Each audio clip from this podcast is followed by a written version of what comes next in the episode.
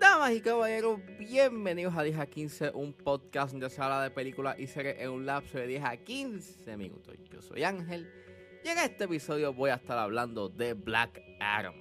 Black Adam está exhibiéndose en cines, así que setback, relax, que 10 a 15 acaba de comenzar.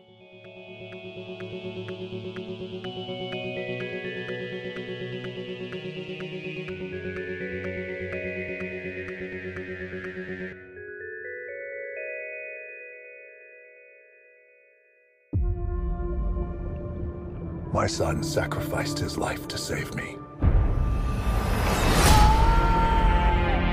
These powers are not a gift, but a curse. Black Adam es una película dirigida por John Serra. Él es el director de la primera entrega de Orphan, de Unknown, de Nonstop, de The Commuter, de The Shallows. Y es escrita por Adam Stikio, Rory Haynes y Sorab Nosher Bani. Y está basado en los personajes creados por Bill Parker y CC Beck.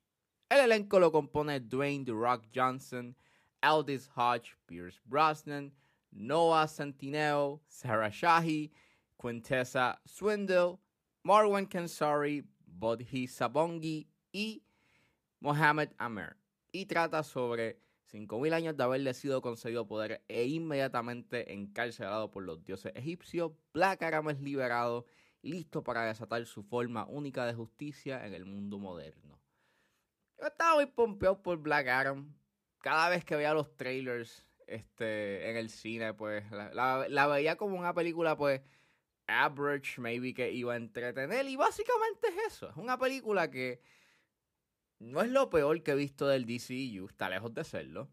Pero tampoco es como que la mejor película, you know, del DCU. Es una película promedio que entretiene, que tiene cosas bastante chéveres, pero creo que el gran problema que tengo con esta película es que pues es su guion. Es, un guion bastante extraño, porque tiene una estructura bastante extraña, al igual que es una mezcla de de géneros. Es el mismo issue que yo tengo con Aquaman, donde tú puedes ver que hay un montón de géneros eh, dentro de ese guion, pero que no necesariamente mezclan bien.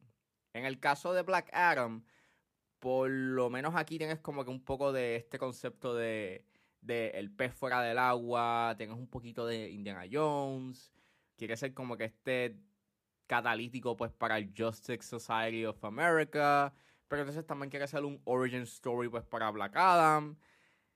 Pero mm, algunas de esas historias o por lo menos algunos de esos conceptos que está dentro de, que está en ese guion funcionan por lo menos para mí este ese origin story lo que quiere hacer con Black Adam está cool porque básicamente es como que eh, estás viendo por casi toda la película como que la lucha de Black Adam, hacer esta figura heroica porque el pueblo de Kandak lo ve como una figura heroica y de resistencia.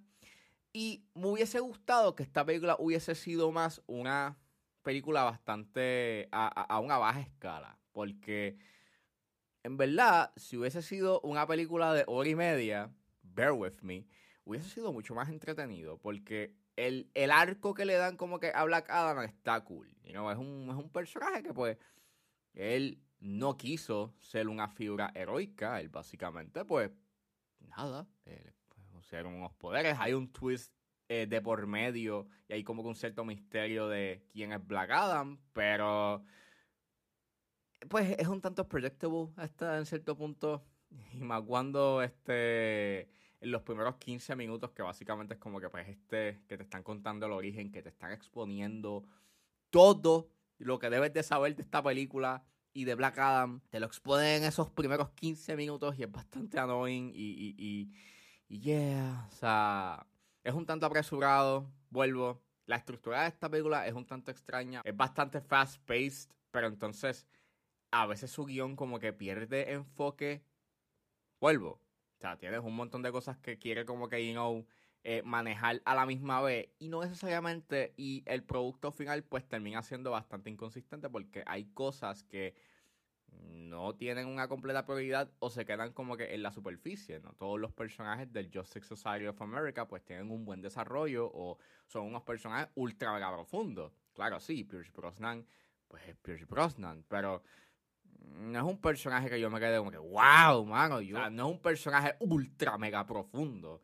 Así que si me importaba ese personaje no era por el personaje en sí, era porque lo interpretaba Pierce Brosnan. Pero básicamente eso. Es una película que maneja un montón de cosas que a veces la prioridad que le da al final del día, o por lo menos en su producto final, pues termina siendo pues bastante disparejo. Hay cosas que sí le da importancia, hay otras que no. Y lo peor aún está en el catalítico de, esta historia, porque todo como que eh, está centrado en una corona y es este McGuffin.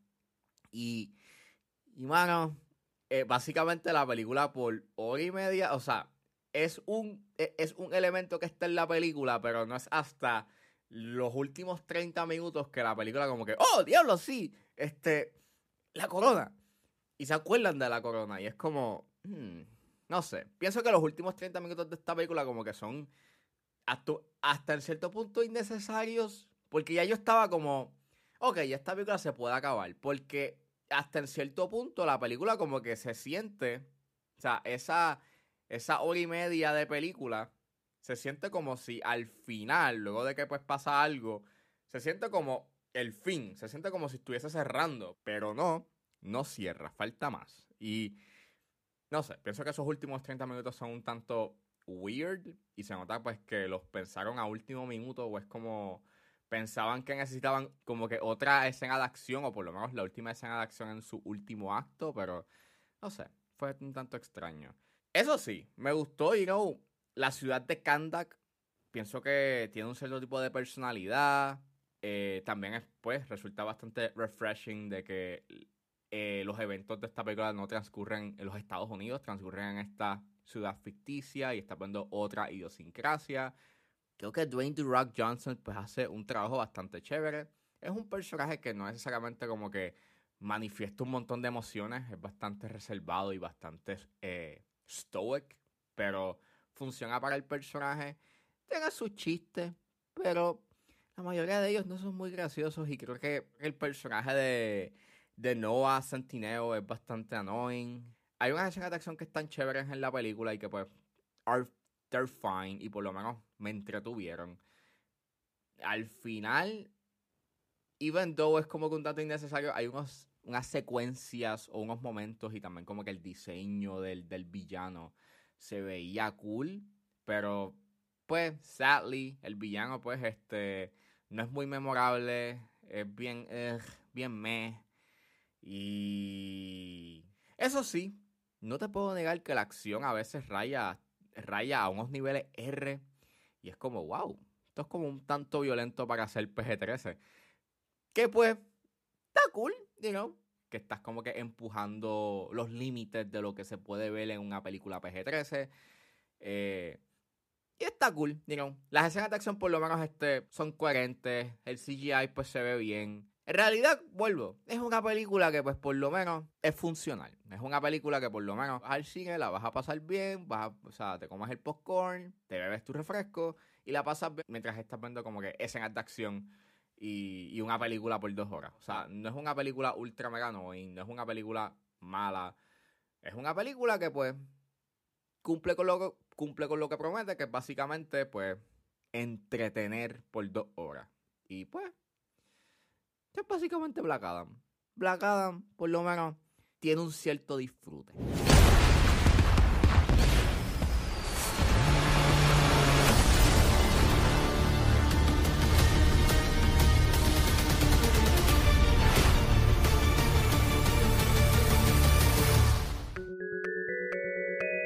Bueno, eso fue todo en este episodio de 10 a 15. Espero que les haya gustado. Suscríbanse a mis redes sociales. Estoy en Facebook, Twitter e Instagram con Recuerden suscribirse a mi Patreon. Me pueden buscar en la plataforma como Ángel Serrano.